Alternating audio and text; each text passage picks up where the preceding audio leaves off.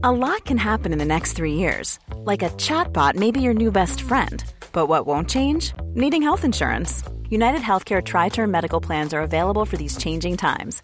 Underwritten by Golden Rule Insurance Company, they offer budget friendly, flexible coverage for people who are in between jobs or missed open enrollment. The plans last nearly three years in some states, with access to a nationwide network of doctors and hospitals. So, for whatever tomorrow brings, United Healthcare Tri Term Medical Plans may be for you. Learn more at uh1.com.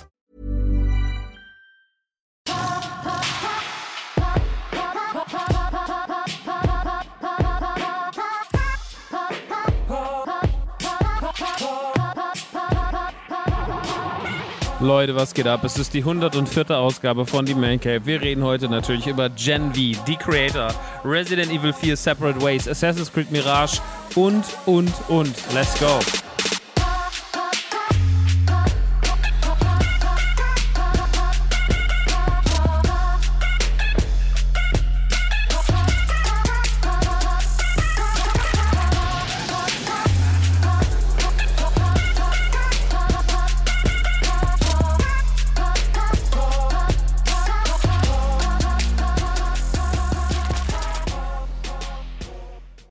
So, meine Lieben, und damit herzlich willkommen in der neuesten Ausgabe, der 104. Ausgabe von The Man Cave, mein kleiner Solo-Podcast für Filme, Spiele, Serien.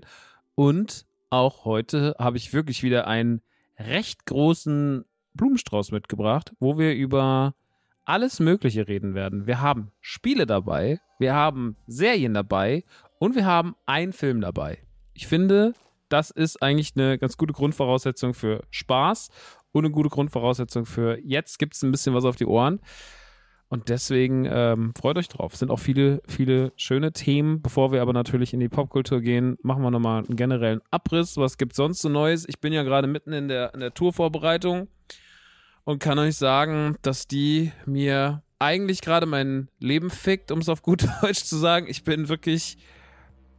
Also, das Ding bei so einer Solo-Tour ist einfach, und das ist nach vier Jahren Corona doch schon eigentlich ziemlich krass. Es ist so. Ich habe überhaupt nicht mehr auf dem Schirm gehabt, wie doll das alles ist und wie viel dann einem alleine hängt. Und nach vier Jahren Corona auch, wie schnell man doch schon aus der Übung sein kann. Damit meine ich gar nicht so sehr die Leistung auf der Bühne, weil ich glaube, die wird sogar besser. Ähm, aber so dieses aus der Übung sein, das auszuhalten diese Verantwortung auszuhalten, dieses, okay, ich gehe jetzt auf eine Bühne. Vier Jahre sind lang. Und ich glaube, jedes Jahr hätte es noch länger gemacht. Ähm, deswegen, ich bin ganz schön aufgeregt, ich bin ganz schön gespannt, weil dieses Mal ja auch irgendwie die Voraussetzungen nochmal andere sind. Ich meine, jetzt kennt man schon ein Solo-Programm von mir. Daran wird man es zumindest messen, auch wenn ich finde, dass es jetzt kein besonders hoher Messwert ist, so aus heutiger Sicht. Ne, man weiß ja, der Künstler redet sein Werk eh immer noch mal am Ende klein und so und findet es ein paar Jahre später immer scheiße. So geht es mir natürlich mit dem Comedy-Comeback auch. Ich finde es heute auch nicht mehr besonders toll. Äh, da sind viele, viele Fehler drin. Aber trotzdem für die Zuschauerschaft, ihr werdet das ja schon so ein bisschen als Grundwert merken, weil ihr das vielleicht gar nicht so streng seht. Ein paar von euch werden es wahrscheinlich schon immer scheiße gefunden haben. Ein paar finden es vielleicht auch nicht mehr so doll. Aber ich glaube, der größte Teil findet es immer noch okay, weil sonst hätten ja auch nicht so viele Leute für die Tour Tickets gekauft. Also wenn es so schlimm gewesen wäre, wir haben jetzt auf jeden Fall im Vergleich zu der Vortour, die vor vier Jahren war, keinen Verlust in den Kartenvorverkäufen, was die Anzahl angeht. Wir haben nur dieses Mal größere Locations. Ähm, deswegen steht nicht überall so schnell ausverkauft drauf wie das letzte Mal. Ne, da waren dann halt auch mal ein 150er, 150er Laden, der verkauft sich halt schneller leer als ein 300er Laden. Aber trotzdem irgendwie so äh, sind die Leute ja noch mit guter Erwartung, guter Stimmung gehen sie da ran und ich hoffe, dass das dann auch irgendwie irgendwann diese positive Meinung dazu auf mich sich irgendwann übertragen wird und dass ich auch dann irgendwann da sitze und bin so, ja, okay, ich kann mich jetzt einfach mal drauf freuen. Das ist tatsächlich diesmal ein sehr, sehr krasser Kampf, eine krasse Herausforderung. Deswegen jetzt eigentlich gerade müsste ich auch lernen, aber ich bin gerade heute so ein bisschen, heute hat mir so ein bisschen mein äh, ja, manchmal habe ich dann so eine zittrige Atmung und sowas und bin dann so doll aufgeregt. Deswegen habe ich heute irgendwie den Sonntag jetzt auf der Couch verharrt. Ich meine, jetzt in zwei Wochen um die Zeit stehe ich auf der Bühne. Äh, ja, jetzt gerade um zwei Wochen exakt um die Zeit stehe ich auf der Bühne. Ist schon fast ist die erste Charge schon rum quasi. Und ja, es wird auf jeden Fall, es wird auf jeden Fall spannend. Ähm, ich freue mich sehr trotzdem, auch trotz der Aufregung, weil ich glaube, wenn das neue Programm erstmal dann sozusagen präsentiert wird, und ich weiß auch, wie ihr es so findet und so, dass es dann auch irgendwie Spaß macht und dass es dann auch, dass die Tour dann auch ein Genuss wird. Aber ich glaube, der erste Gig und alles bis dahin wird die härteste Zeit. Am schlimmsten wäre es natürlich, wenn der, wenn das ganze Ding, wenn das nach zwei Gigs komplett am Arsch ist und ich merke so, dass das gar nicht funktioniert und dass keiner das witz, Entschuldigung, dass keiner das witzig findet, dann bin ich relativ gefickt. da bin ich relativ gefickt. Aber mein Vater, der hat das ja für mich so ein bisschen schon abgesegnet. Der hat sich das ja alles schon durchgelesen und der wird auch bei den Proben ein bisschen dabei sein und so. Und er guckt immer mal vorbei. Und wir haben auch nächste Woche eine Generalprobe, was wir bei der letzten Tour gar nicht hatten. Also, das ist schon alles ein bisschen mehr in der Vorbereitung. Dementsprechend, ja, äh, freue ich mich natürlich drauf. Aber ich bin auch wirklich, wirklich, wirklich gespannt, wie der ganze Bums so wird. Ey, da bin ich jetzt wirklich mal gespannt. Naja, Leute, das ist soweit dieses ganze Klim äh, Klimbimse herum. Klimse-Bimse? Klimse-Bimse. Es gibt auf jeden Fall noch Tickets. Leipzig ist fast ausverkauft. Ich würde mich sehr, sehr freuen, wenn Leipzig bald ausverkauft wäre, weil Leipzig ist ja der Tourstart quasi. Und wir sind da jetzt aktuell bei, ich muss mal gucken. Ist das schon soweit? Ich gehe mal kurz drauf. Nee, gibt immer noch Tickets. Kann man schon sehen, wie viele Tickets man noch in den Warenkorb packen kann? Nee, kann man nicht. Na, es werden noch ein paar sein. Aber Leipzig ist auf jeden Fall auf einem guten Wege, bald ausverkauft zu sein. Deswegen, ich würde mich sehr freuen, wenn ihr beim Tourstart in Leipzig am Start seid. Der nächste Gig ist ja dann am nächsten Tag drauf, ist München. Freue ich mich schon besonders auf die Fahrt. Dann kommt Köln. Also Leipzig, München, Köln. Dann ist, glaube ich, ein Off-Day. Und dann geht es, glaube ich, nach Hamburg, Berlin und Frankfurt und dann ist nochmal ein Off-Day und dann ist Stuttgart. Nee, dazwischen müsste noch Bremen sein. Naja, ist auf jeden Fall, Routing ist ein bisschen wild dieses Mal, aber geht schon. Aber geht schon. Wird schon alles gut. Es wird alles gut, Leute. Ich äh, bin zuversichtlich, ihr seid zuversichtlich, wir haben Bock, wir freuen uns auf die Tour und alles wird gut. Da, okay. Ihr kleinen, ihr kleinen Mäuse. Ah. Na gut, dann würde ich sagen, gehen wir doch mal in die Themenwelt rein, beziehungsweise nee, nee, nee, nee, nee, nee, nee, nee, nee, nee, nee, nee, nee, nee, noch eine Sache natürlich, und zwar Holy. Klar müssen wir noch über Holy reden. Ähm, in der Folge ist aber so nicht so, so viel Werbung wie sonst, deswegen könnt ihr euch zurücklehnen. Es gibt bei Holy auch gar nicht so viel zu sagen, beziehungsweise es gibt ganz zwei, zwei ganz, so ist der Satz richtig, es gibt zwei ganz wichtige äh, Neuerungen bei Holy. Für die, die Leute nicht wissen, was Holy ist, die gerade zum ersten Mal zuhören oder die es vergessen haben, weil sie diesen Teil immer vergessen wollen. Holy ist schon ganz lange Partner von dem Podcast, jetzt glaube ich schon fast ein Jahr. Und die machen selbst anrührbare Eistees und Energy Drinks ohne Zucker und ohne so Sachen wie Taurin etc. Also eine bessere Variante des ursprünglichen Getränks ohne Kalorien Schmeckt alles ziemlich, ziemlich nice. Ich bin vor allem auf die Eistees eingeschossen, das ist schon seit ganz langer Zeit. Da gab es ja dieses Jahr allerhand äh, Neuerungen, wie zum Beispiel Peach Nektarine, was dazu kam, also Pfirsich Nektarine. Äh, Raspberry Vanille kam letztes Jahr dazu, Ende des Jahres, die war super, super lecker. Mango Passionsfrucht kam ähm, dieses Jahr dazu, genauso wie Red Grape Hibiscus und äh, Lime Matcha Mint. Alles Sorten, die zu empfehlen sind, vor allem aber Raspberry Vanille ist bei mir eigentlich auf der 1, Peach Nektarine auf der 2 und Mango Passionsfrucht auf der 3. Es gibt aber auch noch Apple und Green Tea, Blackberry und Schwarztee, Acai und Hibiskus-Tee. Also es gibt allerhand. Es gibt auch Probierpakete, da könnt ihr selber rausfinden, was euch gefällt. Außerdem gibt es jetzt also diese ganzen Eisteesorten sind jetzt wieder da. Das ist schon mal das Gute, weil die waren ja lange Zeit ausverkauft. Das letzte Mal habe ich ja gesagt, öh, krass, das fehlt und das fehlt und das fehlt. Und jetzt gibt es sie auch in diesen Dosen, ähnlich wie die Energy Drinks. Das mag ich ganz gern, weil das ein bisschen praktischer ist als diese komischen Beutel.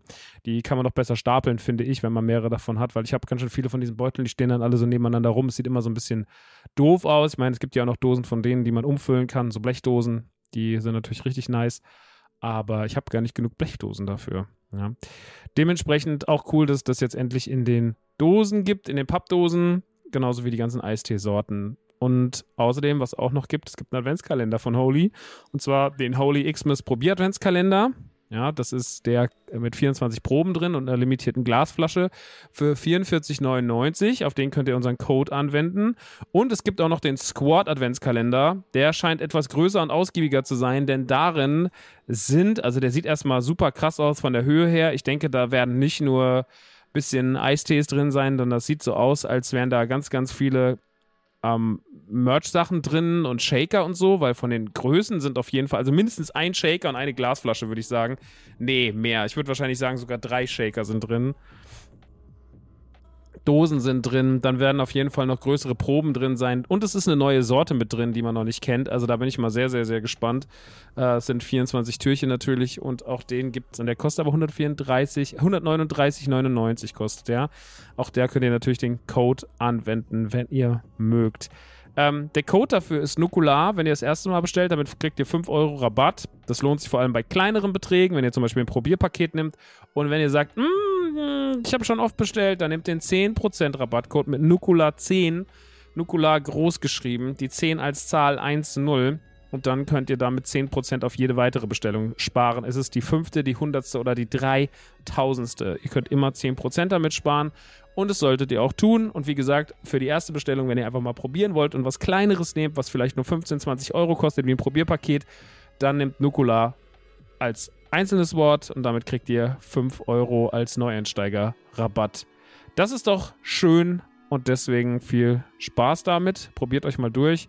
Für die Leute, die noch sich mehr informieren wollen, geht gerne auf die Seite von Holy. Ähm, da sieht man auch die ganzen Reviews ähm, bei Trustpilot und so. Und deswegen, ich bin ja schon ganz lang Fan. Ich trinke es immer noch sau gern. Es ist so ein bisschen Alltag geworden, deswegen einfach ein nicer Drink. Gut, das war's von der Werbung soweit. Und natürlich doch noch eine Sache im privaten, patreon.com slash die Man Cave, wenn ihr gar keinen Bock auf Werbung habt und wenn ihr Bock habt, Folgen früher zu hören und Bock habt auf Sonderformate und Bock habt auf den Discord, dann joint doch mal.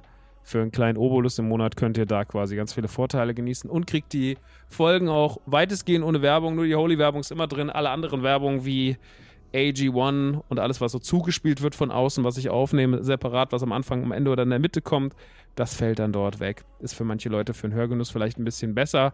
Ich bin jetzt aus dem gleichen Grund, äh, will ich jetzt auch Patrone werden beim Animus Podcast. Ich höre nämlich sehr gerne den Animus Podcast. Aber ich muss wirklich sagen, also der, dadurch, dass Animus seine Folgen auch zwei Teile, nee, der teilt ja meistens so fünf Teile auf, ne? Der behandelt das quasi wie Kapitel. Was ich so von der Idee eigentlich ganz nice finde. Aber dadurch haben wir natürlich auch bei fünf einzelnen Kapiteln mindestens zehnmal Werbung. Ja, und teilweise, nee, wir haben dann sogar 30 Mal Werbung, nee, warte, jetzt habe ich falsch gerechnet, 15 Mal Werbung, weil am Anfang, am Ende und in der Mitte, da sind die Marker gesetzt. Und da ist dann entweder Werbung, die er selber einspricht, zugespielt für zum Beispiel AG1 oder jetzt hat er gerade Clark oder sowas. Und auch äh, teilweise eingespielte Werbung wie viel Reven, viel Reven, viel Reven. Und ich bin immer so, was ist das? Irgend so komische Gear von irgendwas oder Lotto-Werbung oder whatever. Ähm, ey, ist, wie gesagt, alles auch gar nicht schlimm, aber nach dem 20. Mal habe ich es kapiert und dann denke ich mir so, okay, dann kann ich auf Patreon joinen. Deswegen, also ich kann das nachvollziehen, wenn man sagt, ey, mir ist das äh, zu viel Werbung. Aber ich muss auch sagen, bei einer Stunde Folge zwei, dreimal Werbung finde ich bei weitem nicht so schlimm. Also ich finde so bei 15 Mal nervt es dann schon irgendwann, ne? Da muss ich dann schon auch sagen, so, ey, bei aller Liebe und Support, aber dann äh, weiche ich doch vielleicht lieber auf Patreon aus. Oder ich skipp's halt. Ne? Da, deswegen, ich kann es äh, aus Konsumentensicht im weitesten Sinne nachvollziehen, aber ich will nur sagen, da seid ihr auch gut aufgehoben mit äh, nur ein bis zweimal Werbung. Manchmal auch dreimal, ich weiß, Leute. Aber heute ist nicht so viel. Ähm, gut, dann soll es erstmal gewesen sein mit all dem anderen Kram, mit Karten, mit Patreon, mit dem und das. Und dann kommen wir doch direkt mal ins Thema rein. Und lasst uns erstmal zwei Sachen abschließen. Zwei Sachen sind nämlich zu Ende gegangen. Das eine ist natürlich Ahsoka und das andere ist Only Murders in the Building. Beides Serien auf Disney Plus, die letzte Woche quasi innerhalb von zwei Tagen ihr jeweiliges Finale gefunden haben. Only Murders in the Building lief ja immer dienstags und dann mittwochs lief Ahsoka an. Und jetzt ist ja auch quasi schon seit Freitag Loki im Angebot bei Disney Plus mit der ersten Folge, die habe ich aber noch nicht gesehen. Also man haut gerade ordentlich Content raus für Fans der Popkultur mit einigen großen Franchises. Und ich will noch mal ganz kurz zu den zwei Finalen kommen von Only Murders und Ahsoka. Ahsoka halte ich aber wirklich ganz, ganz kurz, weil, ey, ich habe Ahsoka gemacht, ne? Ich habe diesen Podcast gemacht, wo ich wirklich sehr, sehr viel darüber geredet habe. Ich habe eine komplette Folge nochmal mit Dominik Hammes für Radio Nukular dazu gemacht, so wie wir es immer machen, wenn irgendwas von Star Wars zu Ende geht. Und, uhuhu, und ich habe auch noch eine Folge gemacht mit Marco Regisseur und Daniel Schröckert für Bada Binge. Da durfte ich zu Gast sein und ein bisschen mit Marco und Daniel diskutieren über Ahsoka. Und das war eine sehr schöne, respektvolle Folge, weil wir alle drei unterschiedliche Meinungen hatten. Ich glaube, ich war so ein bisschen Lightside, Marco ein bisschen Darkside und Schröcki war so ein bisschen The Balance. Aber das hat mir sehr viel Spaß gemacht, weil es ein sehr respektvoller Talk war. Und da könnt ihr mal reinhören, weil ich finde, so hat ein Star Wars Talk irgendwie zu laufen.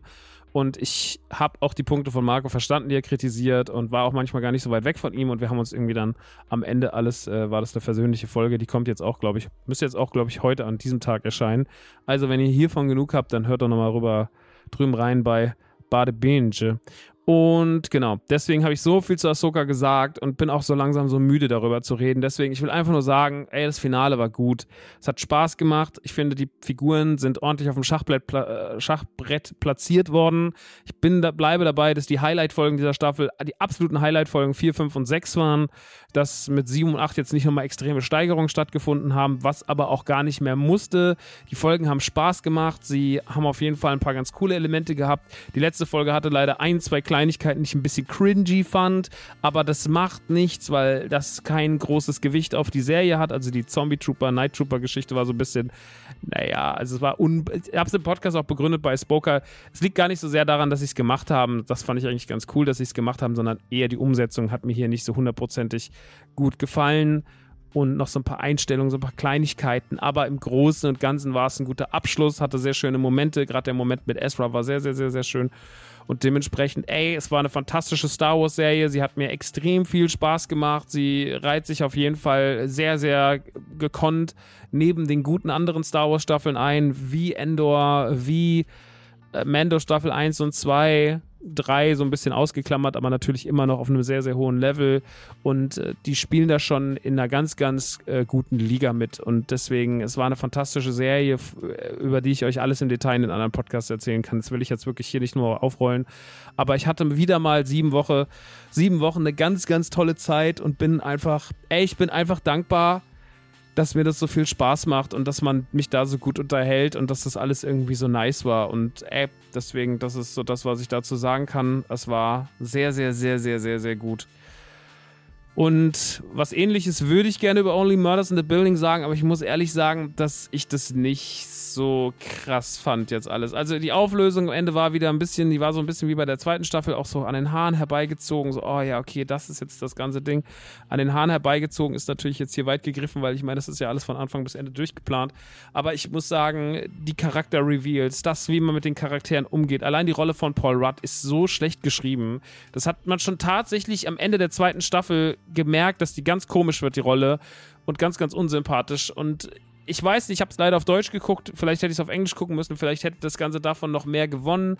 Aber ich finde, in der Staffel waren so wenig Holster-Momente dabei, wofür die Serie eigentlich für mich ganz krass steht. Also ich habe es das letzte Mal schon gesagt. Die ist ja so eine irgendwie so eine Wholesome-Serie aufgrund des Castes mit Selena Gomez, Martin Schott und äh, Steve Martin. Hat es ja irgendwie sowas, was einen so ein bisschen einmümmelt und was einen in so eine schöne, so einen schönen Agatha Christie-Krimi-Vibe ein spannend, aber irgendwie kam das bei mir gar nicht auf. Irgendwie hat das nicht funktioniert. Irgendwas wollte dieses Mal nicht klappen und deswegen fand ich die Staffel wirklich nur okay. Ich fand sehr, sehr viel sehr schnell erzählt. Ich war, alle Figuren waren völlig überzogen, haben völlig doll gehandelt. Es gab völlig seltsam geschriebene Szenen, die dann aber zu wenig Sinn ergeben haben im Gesamten, wie dieser White Room oder auch diese Szene, wo die beiden als Baby im Arm von Selena Gomez liegen. Also man hat ganz komische Sachen gemacht, die viel zu klamaukig waren, die viel zu sehr rausgerissen haben, wo die Figuren nicht gerade mit Sympathie getrotzt haben. Auch die neuen Figuren alle echt meistenteils schwierig, bis auf noch Loretta, die gespielt wurde von Meryl Streep. Das hat schon noch Spaß gemacht, weil Meryl Streep halt auch einfach eine fantastische Schauspielerin ist und die kann, glaube ich, machen, was sie will. Das ist immer irgendwie sinnig. Aber ansonsten auch der komische Auftritt von Matthew Broderick und so. Ich, ich muss leider sagen, dass ich das alles nicht so toll fand, jetzt am Ende so. Das war wirklich wieder, die war ein bisschen besser als die zweite Staffel, aber immer noch nicht richtig gut.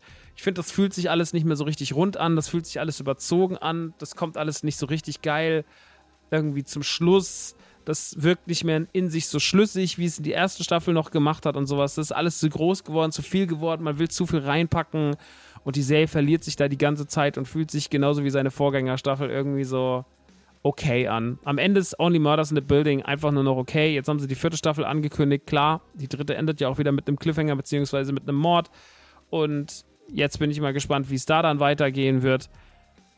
Ja, ich, ich lasse es jetzt einfach mal auf mich zukommen. Ich glaube, Only Murders in the Building wird einfach jetzt okay bleiben, wenn sie sich da nicht nochmal irgendwie aufraffen. Aber ich finde so richtig, richtig, richtig gut, so wie die Staffel, Staffel 1, wo alles irgendwie so schön wholesome und toll erzählt und auch an den richtigen Stellen ernst war und irgendwie auch kreativ. Das ist alles in der zweiten und dritten Staffel dem Klamauk zum Opfer gefallen und da hat man leider ein bisschen so den Fokus verloren. Und da hätte es viel mehr hingehen müssen und dann wäre es viel schöner. Ein bisschen mehr Ernsthaftigkeit hätte dieser Serie trotz Martin Short und Steve Martin und dem gesamten Cast irgendwie nicht wehgetan. Und man muss auch wirklich sagen, Paul Rudd hat in der Staffel wirklich grauenvoll gespielt. Ich weiß überhaupt nicht, was das sollte. Die Leistung von Paul Rudd war wirklich, auch jetzt in den letzten Folgen nochmal, das hat das alles nochmal, ich habe das letzte Mal schon nur so halb gut von ihm gesprochen, aber ich finde, das hat die Leistung zum Schluss nochmal richtig verschlechtert. Also, ey, guckt das vielleicht so an so einem gemütlichen Sonntag nebenbei, wenn ihr was fürs Smartphone braucht. Ich glaube, es ist ideal, wenn man so, keine Ahnung, Assassin's Creed ein bisschen rumläuft, farmt, sich nicht so auf die Story konzentrieren will und auf dem Handy noch irgendwie eine Serie nebenbei laufen lässt. Da ist Only Murders in the Building quasi perfekt für.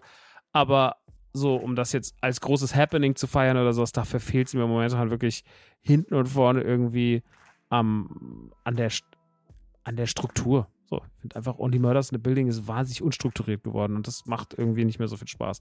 Aber wenn ihr damit Fun habt, alles geil. Ich habe auch nichts gegen die Serie, im Gegenteil, ich gucke es ja gerne, aber irgendwie hatte ich mir mehr davon erhofft. Naja, mehr davon erhofft ist ein gutes Stichwort. Oder mache ich das jetzt dann nicht? Nee, dann lasst uns doch jetzt mal, nachdem wir mit Only Murders in the Building eher so ein bisschen. Nachdem wir Ahsoka habe ich eine sehr gute Meinung drüber, Only Murders in the Building habe ich eine, naja, okay Meinung drüber, dann kommen wir noch zu was, zu dem ich eine sehr, sehr, sehr, sehr gute Meinung habe. Und zwar ist es Gen V, die neue Ablegerserie, das neue Spin-off von The Boys. The Boys gibt es ja jetzt schon einige Zeit. Äh, ist ja gerade, wird jetzt gerade die vierte Staffel gedreht und ähm, ist quasi auch wieder eine Serie von Eric Kripke, der auch schon sich für die anderen The Boys Staffeln mitverantwortet. Und dieses Mal dreht sich aber quasi nicht um die um die Seven, ja, um die es ja eigentlich normalerweise geht. Also es geht nicht um Homelander und Black Noir und, und Queen Maeve und wie sie alle heißen und Starlight, sondern dieses Mal geht es um diese Schule. Und die Schule heißt, oder das ist eine Universität, die heißt Godolkin.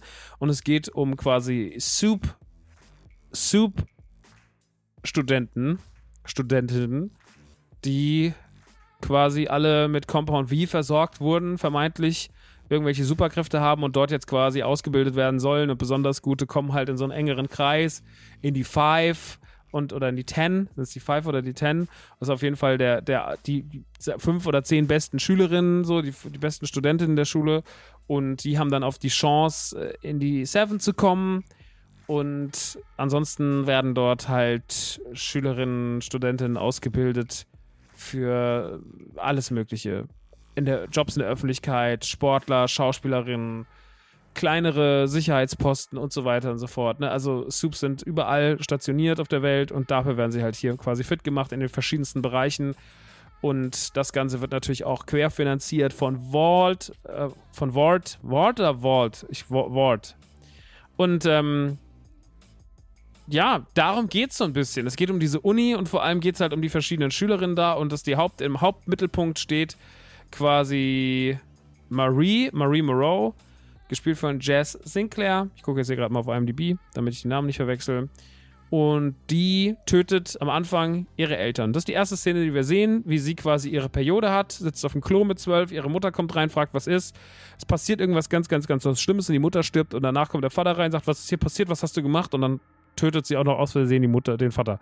Und damit hat sie einfach mit zwölf Jahren ihre Eltern umgebracht und dann kommt ein Zeitsprung. Sie ist auf so einer Assi-Schule, sie ist schon wesentlich älter, also sie ist schon irgendwie im äh, spätjugendlichen Alter und kriegt die Nachricht, dass sie auf die, äh, die Godolkin kann und dass sie dort angenommen wurde. Und ihre Fähigkeit ist nämlich, dass sie ihr eigenes Blut quasi steuern kann. Und das konnte sie halt damals wohl nicht, als ihre Periode hatte. Und dann ist halt Scheiße passiert. Und jetzt lernt sie aber quasi, wenn sie sich die Hände aufschneidet und es kommt ihr eigenes Blut raus, das einzusetzen wie eine Waffe. Also eine sehr, aus Sicht der Godolkin und der Menschen, die dort tätig sind, eine recht unhygienische Waffe, will ich mal sagen.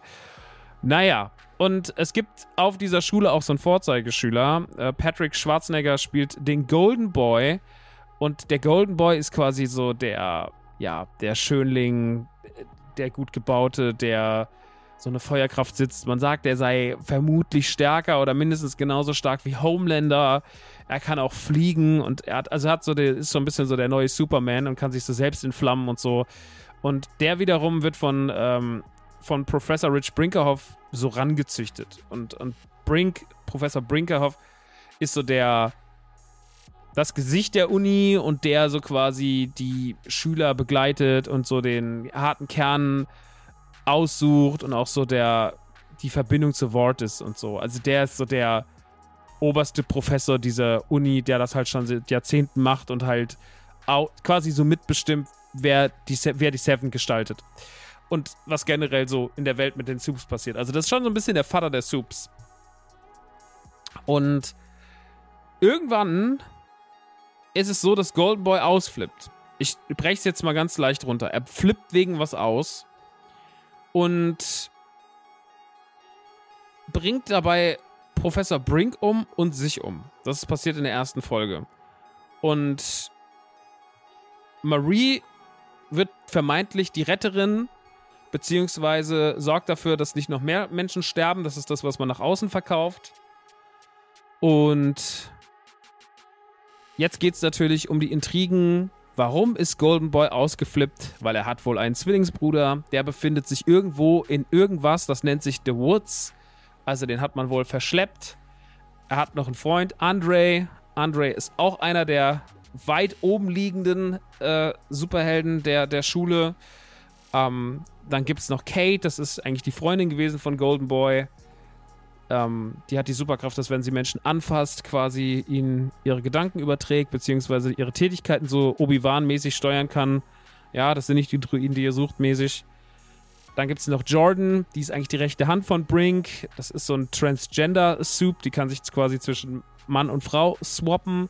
Dann gibt es noch Emma, das ist eher so eine kleine, verpeilte, die die Superkraft hat zu schrumpfen oder zu wachsen, also so Ant-Man-mäßig. Allerdings nicht ganz so, bisschen unkonventioneller als Ant-Man, will ich mal sagen. wie sie das macht. Und mit ihr gibt es auch gleich in der ersten Szene, äh, in der ersten Folge eine fantastische Szene, wo ich wirklich schon wieder schreiend auf der Couch saß und mir nur dachte, was ist eigentlich mit euch falsch? Naja, und das ist so ein bisschen das Grundproblem. Ne? Also diese Frage, was ist eigentlich, warum, ist Golden Boy ausgeflippt? Natürlich soll es wieder von der Schule vertuscht werden. Die Medien wollen es vertuschen. Die Rektorin will das äh, vertuschen. Wie heißt die Rektorin nochmal?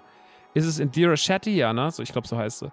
Und äh, das ist jetzt direkt die Direktorin, die das natürlich alles irgendwie verhindern will und die da natürlich auch Einfluss drauf hat und auch irgendwie deswegen so ein bisschen Marie unter ihre Fittiche nimmt.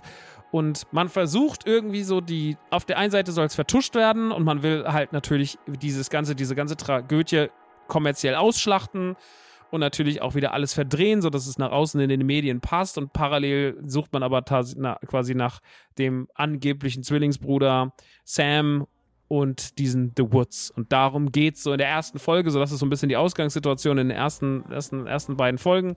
Mehr muss ich an der Stelle nicht verraten. Viel mehr gibt es jetzt auch noch gar nicht zu verraten. Also es geht schon ein ganzes Stück weiter, aber das möchte ich jetzt auch gar nicht machen. Ähm, denn ihr sollt es ja auch noch selber gucken. Aktuell sind vier Folgen draußen. Es kommen, glaube ich, jetzt in der ersten Staffel, wenn ich es richtig sehe, acht Folgen. Ja, kann das sein? Stimmt es? Sind es acht Folgen? Und ja, ich habe so viel nicht von der Serie mitbekommen, muss ich ehrlich sagen. Und was soll ich sagen? Ich bin einfach nur ein wahnsinniger Fan. Auf direkten Anhieb, mit direktem Anlauf bin ich in diese Serie rein und bin einfach nur ein fanatischer, fanatischer Fan, der alles, was hier passiert, wieder von Anfang bis Ende liebt. Ich finde, Gen V ist wirklich fantastisch geworden. Es ist natürlich wieder genauso abgefuckt wie The Boys. Es ist genauso eklig wie The Boys. Es ist genauso grenzenüberschreitend wie The Boys. Es ist in ganz, ganz vielen Hinsichten bitterböse, übersexualisiert. Es gibt Drogenkonsum. Es werden furchtbare Dialoge geführt mit furchtbaren Menschen, die ekelhafte Sachen sagen. Es sind ganz, ganz schlimm, es ist ganz schlimme, explizite Darstellung von Gewalt. Die Serie hat einen großartigen eigenen Humor, der wieder über die Stränge schlägt. Und alles in allem ist es halt ein echtes The Boys-Erlebnis. Es ist eine komplette, hundertprozentige The Boys Experience, die sehr, sehr, sehr speziell ist. Also wirklich sehr speziell, aber einfach irgendwie Bock macht. Und deswegen kann ich es euch uneingeschränkt empfehlen. Die ersten vier Folgen, also die ersten drei, kamen letzten Freitag. Jetzt an diesem Freitag kam dann die vierte Folge raus. Und wie gesagt, vier weitere kommen noch. Ich hatte da bis jetzt eine tolle Zeit. Ich finde es richtig, richtig funny. Ich finde es richtig, richtig skrupellos. Man macht sich bei der Serie auch nicht groß Gedanken über, oh, ist das jetzt richtig, ist das jetzt falsch, wie viel Easter Eggs sind drin, bla. Man lehnt sich einfach zurück, man genießt den Schwachsinn. Man muss dafür schon ready sein, also man muss immer für The Boys ready sein, aber wenn ihr Boys-Fans seid und sagt, ey, ich vermisse einfach The Boys, dann ist das eure Serie. So, dann ist das auf jeden Fall, auch wenn die Originalhelden quasi nur über allem schweben, so, also, ne, ich meine, es ist ein Spin-off. Äh, die vierte Staffel The Boys soll auch dann die vierte Staffel The Boys sein und das hier ist definitiv keine Staffel The Boys, es ist nur das Boys-Universum und es knöpft auch direkt in die Story an, also es beschäftigt sich mit der Timeline. Ich glaube, wir stehen sogar in der Timeline hinter der dritten Staffel The Boys. Also man macht auch hier quasi so ein bisschen so ein Universe auf, jetzt mit verschiedenen Serien. Es gab ja auch schon das äh, Diabolical, aber davon ist ja auch nicht alles Kanon gewesen, hat man gesagt. Aber das hier, das ist jetzt quasi komplett Kanon und setzt quasi The Boys auf einem anderen, auf einem anderen Weg nochmal fort, der parallel dann laufen wird zu Staffel 4, vermute ich. Ich bin super gespannt, wie es noch weitergeht. Ich bin super gespannt auf Staffel 4. Ich muss sagen, ich kann von diesem The Boys-Thema aktuell nicht genug kriegen, aber da ist man natürlich auch noch überhaupt nicht übersättigt, wie jetzt von anderen Franchises. Also ich meine, das Franchise, das sie ja quasi parodieren, nämlich Marvel, hat ja dieses Problem, dass es so übersättigt ist und vieles, was in dieser Serie aufgegriffen wird, soll ja auch so ein bisschen das parodieren, was bei Marvel vielleicht nicht so richtig geil läuft und Natürlich auch, wenn es ein ganz anderer Ansatz ist, aber trotzdem irgendwie sind sie da halt mit drin und man merkt schon immer die kritischen Kommentare auf, auf das, was da so passiert. Und ähm, auch wenn ich ja gar kein, gar kein, gar kein Marvel-Hater bin, so geht es, glaube ich, mir wie vielen da draußen momentan, dass ich ein bisschen müde davon bin, ein bisschen überreizt und das aber gar nicht das große Problem ist. Die Überreizung ist gar nicht das große Problem. Das Problem ist einfach, dass die Qualität momentan so ein bisschen ja, die Qualität leidet gerade so ein bisschen, ne? Und ich bin jetzt mal gespannt, wie das alles so weitergeht. Ich äh, bin gespannt, mir Loki noch anzuschauen. Bin gespannt auf The Marvels, der jetzt auch schon im November kommt. Und schauen wir einfach mal, ne? Schauen wir mal, wie die ganze Sache so weitergeht. Aber ey, Gen V kann ich euch uneingeschränkt empfehlen. Das ist wirklich fantastisch geworden. Und jeder, der The Boys liebt, wird auch Gen V wirklich lieben. Das kann ich euch versprechen. Nun gut, damit würde ich sagen, schicke ich euch ganz kurz in eine kleine Werbung und danach kommen wir wieder mit The Creator, mit Resident Evil, mit Assassin's Creed. Leute, es wird wirklich Videospiele geben. Es ist doch nicht zu fassen. Freut euch drauf. Also, bis gleich. So, und damit herzlich willkommen im zweiten Teil von The Man Cave, Folge 104. Jetzt reden wir über den Film The Creator. Der Film, über den man die ganze Zeit sagt, der ist vom Regisseur von Rogue One. Dann hat das fantastische Spiel, mein Game of the Year, Resident Evil 4, ein DLC bekommen namens Separate Ways, in dem man Ada Wong spielt, die uns ja im Spiel immer wieder über den Weg läuft. Wie ich das gefunden habe, sage ich euch gleich. Spoiler, es war fantastisch und es gibt endlich ein neues Assassin's Creed. In der 15-jährigen Historie von Assassin's Creed hat man jetzt ein neues auf den Markt gebracht, was wieder so quasi back to the roots gehen soll, was sich wieder anfühlen soll, wie die guten alten Ezio-Zeiten. Wir reden natürlich von Assassin's Creed Mirage und vor allem reden wir nicht nur davon, sondern wir reden vor allem auch darüber. Aber lasst uns doch mal ganz kurz rübergehen in The Creator, den neuen Film von, wie heißt der Regisseur überhaupt? Das ist immer nicht so ganz klar. Ich muss ganz kurz mal mein IMDb aufmachen. Hätte ich auch eine Pause machen können, aber hey, ihr seid live dabei. Wir freuen uns auch, wenn wir mal sowas machen können. Und da ist es ja auch schon. So, den Film hat gemacht Gareth Edwards. Gareth Edwards zeichnet sich, wie gesagt, unter anderem für Rogue One aus. Da sagen ja viele, oh mein Gott, das war der beste Star Wars-Film aller Zeiten. Da würde ich auch weitestgehend sogar mitgehen. Er hat ja auch 2014 mal Godzilla inszeniert, auch diesen Monsters gemacht 2010 und jetzt den neuesten Film The Creator. Und ich war natürlich aufgrund der Tatsache, dass mir die ganze Optik gut gefällt und dass es auch sein erster Sci-Fi-Film ist nach Rogue One. Auch wenn es natürlich nicht Rogue One ist, ein bisschen Hype drauf und hatte schon Bock, weil im Vorfeld das alles irgendwie ziemlich cool aussah. Und wir haben auch damals, glaube ich, den, den Trailer geguckt im Stream und da konnte ich mir noch nicht so richtig ein Bild von machen. Und jetzt war es endlich soweit. Äh, John David Washington, der Sohn von Denzel Washington, spielt Joshua, also wieder eine der Hauptrollen. Den haben wir das letzte Mal auch schon gesehen in Tenet. Und ansonsten haben wir noch Alice und Jenny dabei. Alice und Jenny kenne ich vor allem als eine der Gespielinnen aus Two and a Half Men. Aber auch aus anderen Sachen. Aber sie spielt quasi die eine der Antagonistinnen Und wir haben auch noch Madeleine Juna Voiles als Alfie, quasi das Kind, um das es dann später geht.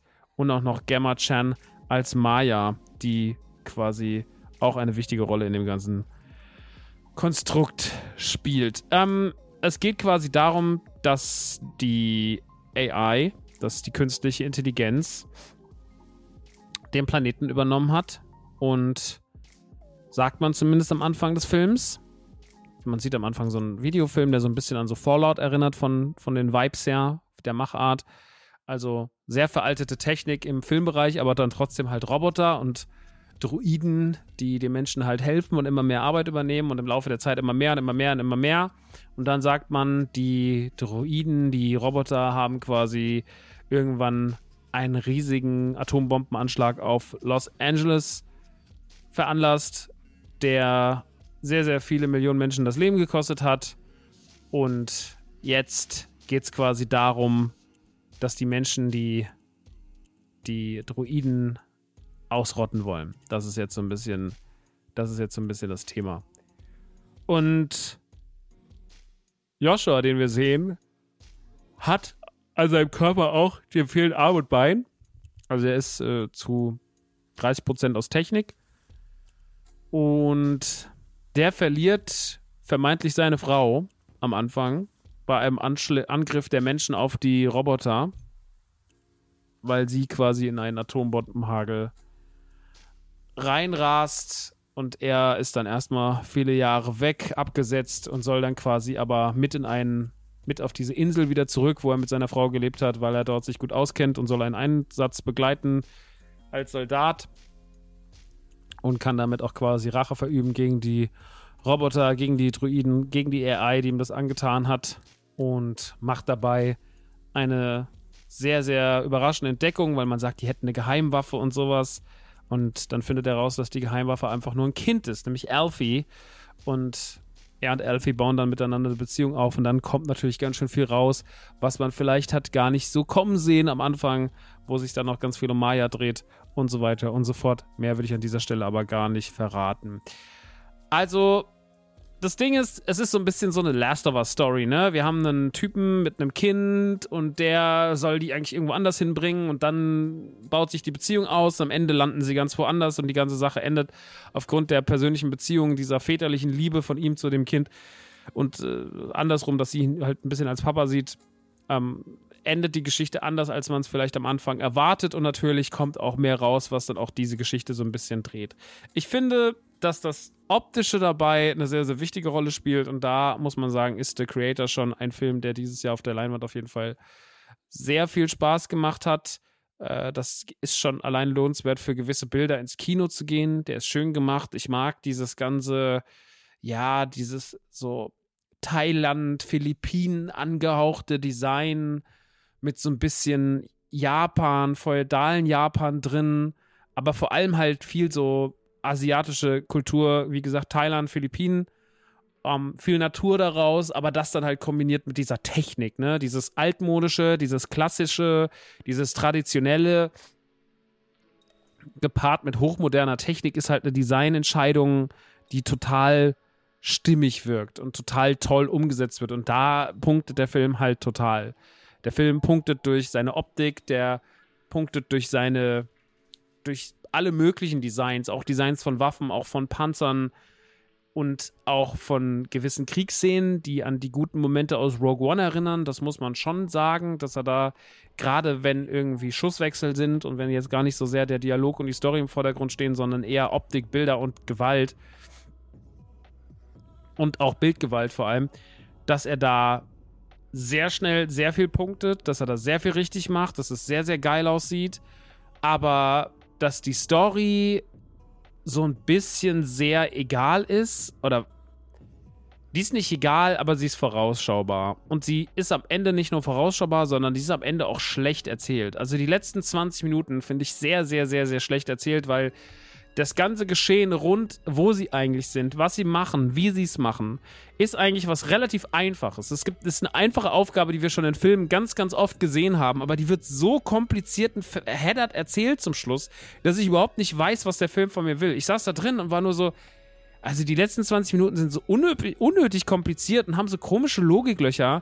Und das hat der Film ein paar Mal. Der Film hat ein paar Plotholes, auch so rund um die Figur des Kindes und sowas, warum sie die Waffe sein soll und so weiter und so fort.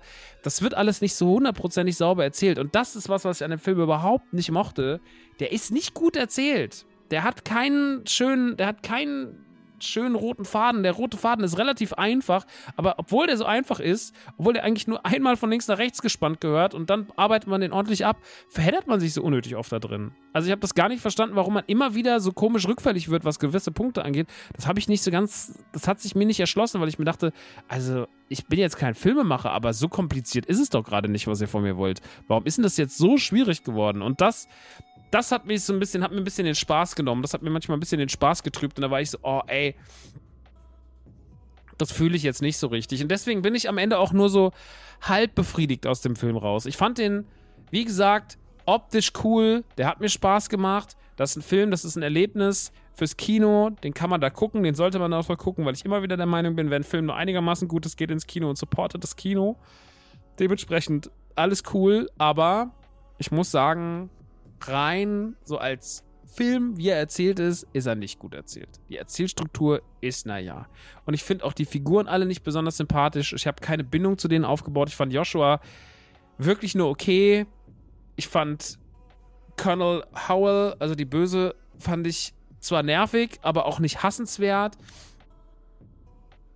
Ich fand auch Alfie nicht besonders cool. Also da gab es noch diesen einen Typen, wie heißt denn der? Steht es hier mit drin? Es gibt so einen Krieger, den man relativ, den sieht man auch im Trailer, so ein etwas älterer, der ist auch ein Druide, aber halt auch so ein sehr vermenschlichter Druide. Und der spielt das ganz cool und das ist auch die einzige Figur, mit der ich irgendwie gebondet habe. Aber der Rest, Har Haroon, Haroon heißt der. Mit dem konnte ich noch irgendwie was anfangen. Und mit dem Rest leider so gar nicht. Und das ist schade, weil der Film echt viele schöne Ideen hat. Wie gesagt, die Optik ist nice, die Designs sind ultra nice, diese Kombination aus dieser thailändischen Kultur, dieser philippinischen Kultur und dieser Technik ist eine super geile, super geile Symbiose, von der ich gerne mehr sehen wollen würde.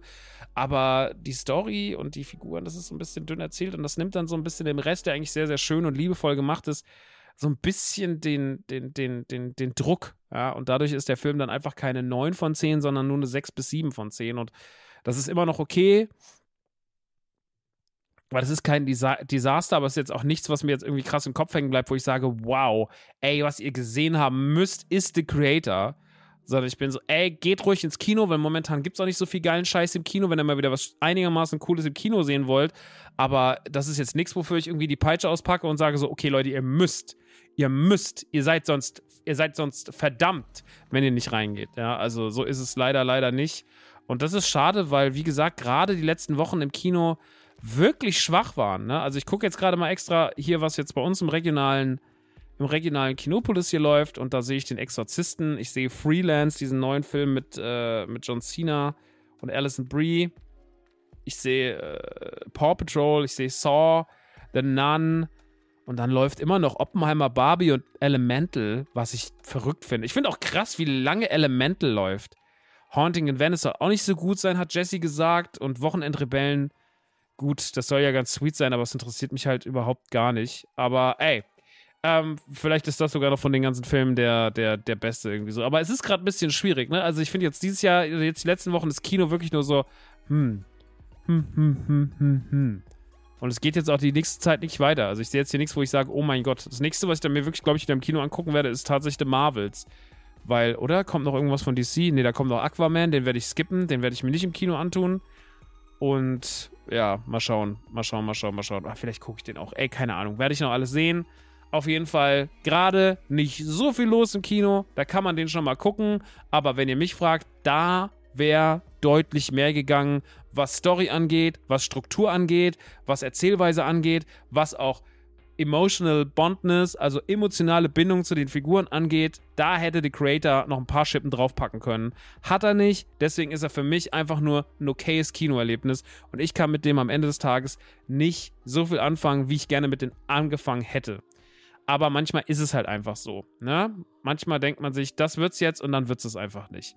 Aber das ist auch jetzt nicht so schlimm, denn es gibt ja auch noch Sachen, die sind's geworden.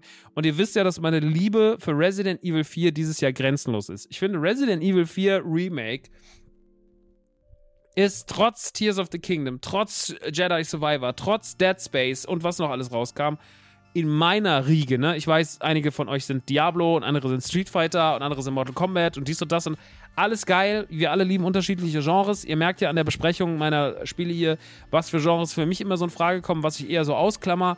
Resident Evil 4 ist für mich unangetastet die Nummer 1, trotz der Liebe zu Tears of the Kingdom und zu Jedi Survivor und Dead Space. Ähm, und ist immer noch auf Platz 1. So. Und tatsächlich wurde dieser Platz 1 jetzt nochmal mit einem dicken, fetten Marker unterstrichen, der nochmal ganz klar sagt, das ist wirklich die 11111, denn es ist ein DLC erschienen für 9,99 Euro, was auf dem Titel Separate Ways hört und was im Umfang nochmal so fett und so groß ist, dass ich es überhaupt nicht erwartet habe und dass ich es nicht habe kommen sehen und was mich so glücklich gemacht hat, denn es ist einfach nochmal die komplette Ada Wong-Kampagne. Weil wir sehen ja Ada Wong im Spiel immer wieder. Leon begegnet ihr immer wieder im Spiel. Aber wir wissen nicht so richtig, was sie macht. Und jetzt wissen wir, was sie macht, weil wir ihre Kampagne kriegen. Und natürlich verschlägt es uns dabei, wie auch beim DLC zu Village, was ja jetzt vor kurzem erschienen ist, oder was vor kurzem erschienen ist, was ja letztes Jahr erschienen ist, vor einem Jahr ungefähr. Da war es ja so, dass man quasi auch in den alten Locations unterwegs war. Ne? Wir waren nochmal im Puppenhaus, wir waren nochmal da, wir waren nochmal da. Aber das war irgendwie alles nicht so geil. Das hat sich alles nicht so richtig schön angefühlt. Das war wirklich nur nochmal so ein ganz billiges, recyceltes Spiel, was überhaupt nicht die Qualitäten vom Original Village hatte. Es war alles ein bisschen hingerotzt. Die neuen Abschnitte, die man reingebaut hatte, waren absolut hingeklatscht und lieblos. Und der Plot war wirklich nur so, naja. Und deswegen war ich kein großer Fan von, von äh, Rose, wie hieß es? Shadow of Rose hieß es, glaube ich. Kann das sein? Naja, auf jeden Fall war ich kein großer Fan vom DLC zu Village. Aber das Ada Wong-Ding, das kracht richtig. Das fühlt sich nochmal an wie ein vollwertiges zweites Resident Evil 4. Die Kampagne, ich habe siebeneinhalb Stunden gebraucht.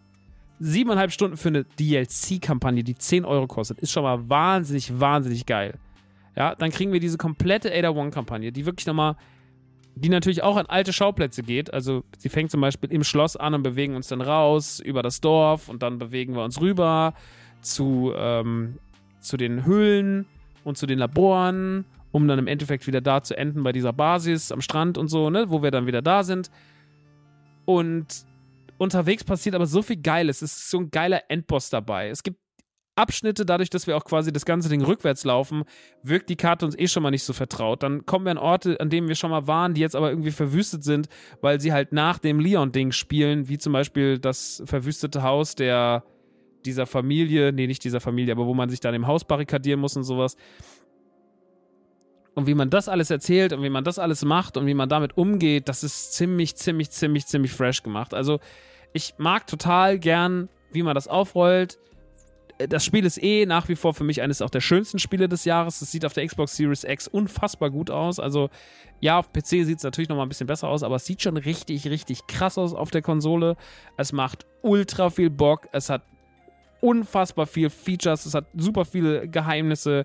Genauso wie auch in der Originalkampagne könnt ihr nochmal zusätzlich Sachen einsammeln. Ihr müsst natürlich mit dem Händler agieren. Also es ist überhaupt nicht so, dass man das Gefühl hat, oh, da will man aber schnell uns nochmal durchstecken und 10 Euro abgrasen, sondern das ist richtig liebevoll. Das ist richtig, richtig liebevoll. Und es hätte ja auch sein können, dass es dann einfach nicht so liebevoll ist, wie zum Beispiel Shadow of Rose, wo man dann sagt, ey, das war irgendwie nix, ne? Aber das Ding sitzt richtig. Das ist richtig, richtig, richtig toll geworden. Und dementsprechend von meiner Seite aus nur Liebe, wenn ihr Resident Evil 4 Fans seid, besorgt euch das DLC. Es ist nichts, was ich euch erklären muss, was ihr noch nicht wisst, wenn ihr Resident Evil 4 Remake gespielt habt. Wie gesagt, es verhält sich alles gleich. Ihr müsst mit dem Händler agieren, ihr müsst eure Waffen pimpen, ihr könnt Waffen verkaufen. Also alle Mechanismen, ja, auch diese ganze Sachen eintauschen, dass ihr nochmal zusätzlich Sachen bekommt. Auch dass es, wenn ihr es nochmal durchspielt, dass dann nochmal der Händler andere Waffen bekommt und sowas. Also es ist wie ein vollwertiges Resident Evil 4 2. So. Es ist natürlich nicht so lang wie die Originalkampagne, weil die Originalkampagne war schon sehr lang. Ne? Ich glaube, die ging ja. Wie lange habe ich das Original gespielt? 15 Stunden oder so? Ich habe sogar länger gespielt, glaube ich. Also, das dauert auf jeden Fall so seine Zeit. Das jetzt hier ist in siebeneinhalb Stunden abgehakt, deswegen ist es natürlich nicht ganz so groß wie das Original. Aber holy Christ, ist das geil. Ist nochmal ein schöner Querlauf durch das Spiel. Nochmal mit schönen anderen Schauplätzen, tollen Gegnerkämpfen, tolle Bosskämpfe, vollwertige Bosskämpfe und geilen Abschnitt, die einfach richtig viel Bock machen. Und das ganze Handling, das Shooting, das Gunplay, der zusätzliche, das zusätzliche Feature mit dem Greifhaken und sowas ey, das ist alles super nice. Und dementsprechend, wenn ihr Resident Evil 4 so geliebt habt wie ich oder auch nur ein bisschen so geliebt habt wie ich, werdet ihr dieses DLC genauso lieben wie das Original auch. Und deswegen von mir uneingeschränkte Empfehlung, Pflicht. Nicht nur Empfehlung, sondern Pflicht. Für jeden Resident Evil 4-Fan Pflicht. Und wenn ihr Resident Evil 4 nicht gespielt haben solltet, besorgt euch. Es ist das Spiel des Jahres für Horror-Action-Fans. Es ist einfach das Beste, was dieses Jahr passiert ist. Und auch wenn ich mich sehr auf Alan Wake 2 freue und wenn ich mich auf diese und auf ein paar andere Titel freue, auf Spider-Man und so weiter und so fort, es wird einfach meiner Meinung nach nichts mehr in meinem Kosmos an Resident Evil 4 rankommen. Das ist mein Goti. Nicht mal Tears of the Kingdom hat es geschafft, also wer soll es dann da noch unterstoßen? Ey, das war wirklich für mich eine Genugtuung, das Ding. Und deswegen, das ballert ohne Ende. Gönnt euch das. Original plus DLC. Kuss, Kuss. Na gut, und dann gibt es noch ein anderes Spiel, auf das ich mich auch schon sehr gefreut habe, was jetzt auch schon für mich so ein bisschen den Spieleherbst einleitet. Aber Separate Ways hat mir dann quasi nochmal einen Strich durch die Rechnung gemacht, warum ich mich meinem Testmuster von Assassin's Creed Mirage nicht ganz so gewidmet habe. Jetzt habe ich den Titel schon verraten. Es geht natürlich um Assassin's Creed Mirage, das neue Spiel im Uni äh, Uni Universum von Assassin's Creed.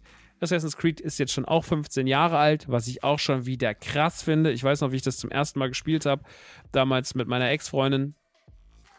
Und das erste auf der Xbox damals, wie das mich umgehauen hat. Und jetzt ist es schon tatsächlich einfach alles wieder 15 Jahre her. Wir haben schon so viel Resident, äh, so viel Assassin's Creed erlebt. Und ey, ich hab zu Assassin's Creed eigentlich ein gutes Verhältnis. Ich mochte 1 damals ganz gern. Ich fand, es war sehr repetitiv, aber man hat gemerkt, dass da Potenzial drin steckt, was man dann mit 2 viel mehr genutzt hat. Und auch dann mit den Nachfolgespielen, mit Brotherhood, fand ich dann auch absolut okay. Dann kam doch noch eins, oder? Wie hieß denn das, was dann noch kam? Ey, dann wurde es irgendwann, ich muss mal ganz kurz die, Resi die, die, ich sag schon wieder Resident Evil. Mal. All Assassins, wir, wir raten jetzt alle Assassin's Creed Spiele. All Assassin's Creed Games so. Assassin's Creed Serious. So, was haben wir denn da, Wikipedia? Video Games. I like Video Games. Main Games und DLCs. Wir gehen jetzt mal auf die Main Games. Ja, wir gehen jetzt nicht auf Remasters, nicht auf Compilations, sondern wir gehen jetzt nur auf die, nur auf die Main Games. So, wo sind sie denn hier? Die Main Games. Assassin's Creed 1 2007. So, dann ist es auch schon 16 Jahre her. Dann Assassin's Creed 2 2009. Dann kam Assassin's Creed Brotherhood und Assassin's Creed Revelations. Das habe ich alles noch gespielt. Ich fand Revelations und Brotherhood nicht ganz so gut wie 2. 2 ist bis heute mein Lieblings-Assassin's Creed. Assassin's Creed 3 fand ich dann ganz cool. Aber damit konnte ich nicht ganz so viel anfangen, weil ich das Setting nicht so mochte. Bei Black Flag fand ich das sogar noch weniger, obwohl ich mochte, ich mochte das Setting, aber ich hatte irgendwie zu dem Zeitpunkt schon, war ich so ein bisschen müde von dem Ganzen. Dann war ja 2014, wo ja quasi sogar zwei Assassin's Creeds erschienen, nämlich einmal Rogue, ja, quasi noch für die letzte Gen, für die Last Gen und Assassin's Creed Unity für die damals Next Gen, nämlich PlayStation 4 und Xbox One. Und das hat ja nicht so hundertprozentig gezündet, weil es am Anfang ziemlich technisch verbuggt war. Ein Jahr später hat man dann Assassin's Creed Syndicate gebracht, was quasi den Dreck, den Assassin's Creed im Vorjahr angerichtet hat, ein bisschen aufräumen sollte. Da waren die Leute aber schon ziemlich müde und es waren dann auch schon ziemlich viele Titel. Ne? Wir waren dann schon bei neun Titeln in, in acht Jahren. Das ist, das ist viel. Das ist richtig, richtig viel. Und dann hat man dem ganzen Ding ja mal eine Pause gegönnt. Dann hat man zwei Jahre gewartet nach dem Syndicate, obwohl ich Syndicate von der Idee her sehr mochte. Das war ja dieses, das war ja dieses industrielle London-Ding. Und dann kam Assassin's Creed Origins, was uns quasi nach Ägypten verschlagen hat. Und danach kam Odyssey, Griechenland. Und dann kam Valhalla 2020, vor drei Jahren. Und jetzt quasi drei Jahre später. Und so lange gab es schon, so lange gab es schon lange kein Assassin's Creed mehr. Äh, nach drei Jahren ist jetzt endlich Mirage da. Und ich glaube, jetzt kommen ja schon wieder ein paar mehr Titel. Hier steht jetzt schon was drin von Assassin's Creed Infinity. Und dann gab es ja noch irgendwas mit Japan, glaube ich. Also, keine Ahnung. Also ich glaube, mit Assassin's Creed spielen wir in den nächsten Jahren noch äh, gut versorgt, aber jetzt gibt's Mirage. Und nachdem ich mit Odyssey und, und Origins und Valhalla schon gar nicht irgendwas anfangen konnte, obwohl ich die von der Grundidee mochte, aber die waren mir immer zu groß. Ich habe dann zum Beispiel Odyssey gespielt und fand es eigentlich total nice und dachte mir so, ey, cool, das sieht geil aus. Dann ging das Spiel erst richtig los. Dann war nach drei Stunden kam auf einmal irgendwann der Intro-Schriftzug und dann habe ich gemerkt, ey, das ist viel zu groß. Was mache ich denn damit? Und dann habe ich da einfach auch mich davon ferngehalten, weil ich mir dachte, ey, das ist mir jetzt einfach, jetzt gerade ist mir das zu viel. Da habe ich jetzt einfach gerade nicht den Kopf für und deswegen lasse ich die Finger davon. Und so ging mir das mit Origins auch. Also ich habe immer mit denen sympathisiert, ich fand die immer irgendwie cool, aber ich konnte die irgendwie nicht, ich hatte irgendwie kein, keine Nerven, die jetzt zu zocken, weil die so im Ausmaße unendlich riesig waren. Und dann habe ich es lieber gelassen. Und Valhalla habe ich dann schon gar nicht mehr angefasst, da mochte ich aber auch zusätzlich diese ganze Wikinger-Thematik nicht. Und da war ich auch wirklich Assassin's Creed müde und habe gedacht, so, nee. Aber als man dann Assassin's Creed Mirage angekündigt hat und haben gesagt, man geht so ein bisschen back to the roots, war ich sehr schnell sehr hellhörig, weil ich A schon lange kein Assassin's Creed mehr intensiv gespielt hatte und weil ich mir auch dachte, ey, Back to the Roots ist genau das, was ich will, weil ich lieb halt immer noch, so wie viele andere auch, diese Ezio-Spiele, ne? Also ich finde diese Ezio-Trilogie äh, mit, mit ähm, wie heißt es nochmal, äh, Revelation und, und, und, und Brotherhood und dem normalen Zweier, das ist schon richtig, richtig geil und das macht schon richtig, richtig Bock. Und dementsprechend ist es doch schön, wenn wir vielleicht wieder ein bisschen mehr davon kriegen. Auch wenn wir es nicht äh, zu den Schauplätzen kriegen von, von Assassin's Creed 2, sondern wir gehen diesmal nach Bagdad. Und ich kann euch zur Story gar nicht so viel sagen. Es geht wieder um jemanden, der verstoßen wird, von jemand enges, äh, vertrautes gehängt wird, der dann zu den Assassinen geht und quasi sich rächen wird an seinen Großherren, die das Land äh, beherrschen und alle Leute quälen im Umland. Äh, so ein bisschen, das ist, glaube ich, die grobe Story. Glaube ich aber auch nur, weil ich die Story wirklich. Ich muss sagen, ich weiß, es gibt Leute, die sagen, auch Ezio, das ist so eine tolle Figur. Und ey, da muss ich wirklich sagen, da kriegt mich Assassin's Creed wirklich so gar nicht, gar nicht, gar nicht, gar nicht. Assassin's Creed ist mir schon immer scheißegal mit diesen ganzen, auch diese ganzen Animus-Level, immer mit diesem, okay, du musst jetzt nochmal als normaler Mensch spielen und dann musst du noch irgendwas in einem Raum suchen und dann musst du wieder in den Animus steigen, um dann wieder in der Welt zu sein, von in dieser Vergangenheitsanalyse und sonst irgendwas. Das fand ich immer so beschissen, Alter. Das fand ich richtig, richtig, richtig nervig. Aber, ähm, das ist alles nicht so wichtig weil halt, ich glaube, man kann die Story auch gut ausblenden bei Assassin's Creed. Und wenn man einfach Bock hat, zu sagen, ey, ich will ein bisschen Leute meucheln, ich will mich heimlich irgendwo durchschleichen, ich will Leute in Büsche ziehen, ich will dahin, ich will dahin, ich mach, sammel das ein, dann hat man mit Assassin's Creed wieder eine saugute Zeit. Und Mirage holt einen wirklich komplett wieder zurück. Ich fühle mich so, als wie fühle mich, als wären, als wären so, als wären so 14, als wäre es vor 13 Jahren, wird es jetzt einfach so weitergehen. So fühlt es sich an. Es fühlt sich total an wie Assassin's Creed 2. Es fühlt sich total an wie diese Welt, in die man damals gezogen wurde. Es sieht total ähnlich aus. Also natürlich sieht es toll aus, sieht sehr, sehr schön aus. Man hat es optisch gut hinbekommen. Der Soundtrack ist auch nice. Ich finde, da hat man schöne Ideen, wie man den passenden Soundtrack in Kampfszenen und sowas ein bisschen moderner aufwertet. Da hat man schon sich Gedanken gemacht. Es ist alles sehr sauber, es ist alles sehr aufgeräumt. Ich habe noch bevor dem One Day One Patch, weil ich den Testmuster schon zehn Tage vorher hatte, hatte ich noch so ein paar Bugs drin, die mit reingestürzt sind, aber das war überhaupt nicht schlimm für mich, muss ich sagen. Es war überhaupt nicht schlimm für mich. Es waren halt so Kleinigkeiten. Mir ist heute auch mal Mittag nochmal die, die Xbox abgeraucht. Aber ähm, das ist alles marginal. Es fliegen keine Köpfe durch die Gegend. Die Dialoge passen. Also es ist jetzt nicht kein großes, verbacktes äh, Müllspiel, wie man es manchmal von solchen Titeln gewo gewohnt ist. Überhaupt nicht. Es ist sehr aufgeräumt, es ist sehr sauber. Man merkt, dass da mit Respekt dran gegangen wurde und dass man einfach etwas machen wollte, was alte, Res äh, alte, das kriegst du nicht mehr aus dem System heute, alte Assassin's Creed-Fans einfach wieder glücklich macht. Leute, die das Ding schon vor 13, 14 Jahren gespielt haben, die da ihre Zeit hatten, und diese Ezio-Trilogie, die ist ja nicht ohne Grund bis heute noch so schwer gefeiert. Und es ist auch nicht so riesig im Umfang. Es dauert irgendwie 20, 25 Stunden für die Storyline, was ich eine absolut okaye Länge finde. Äh, man hat die ganz typischen Moves. Man kann sich natürlich auch verbessern. Ne? Man kann seine, seine Wurfwaffen, es gibt verschiedene Wurfwaffen, es gibt äh, Rauchbomben, die man werfen kann. Es gibt ein Blaserohr, mit dem man Leute quasi einschläfern kann. Es gibt äh, auch wieder diese Pfeile, die man werfen kann, die direkt die Gegner töten.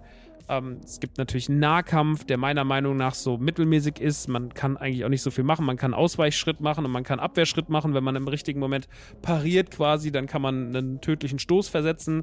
Es ist diese Rampage, also diese äh, Rampage, diese RPG-Sachen fallen komplett weg.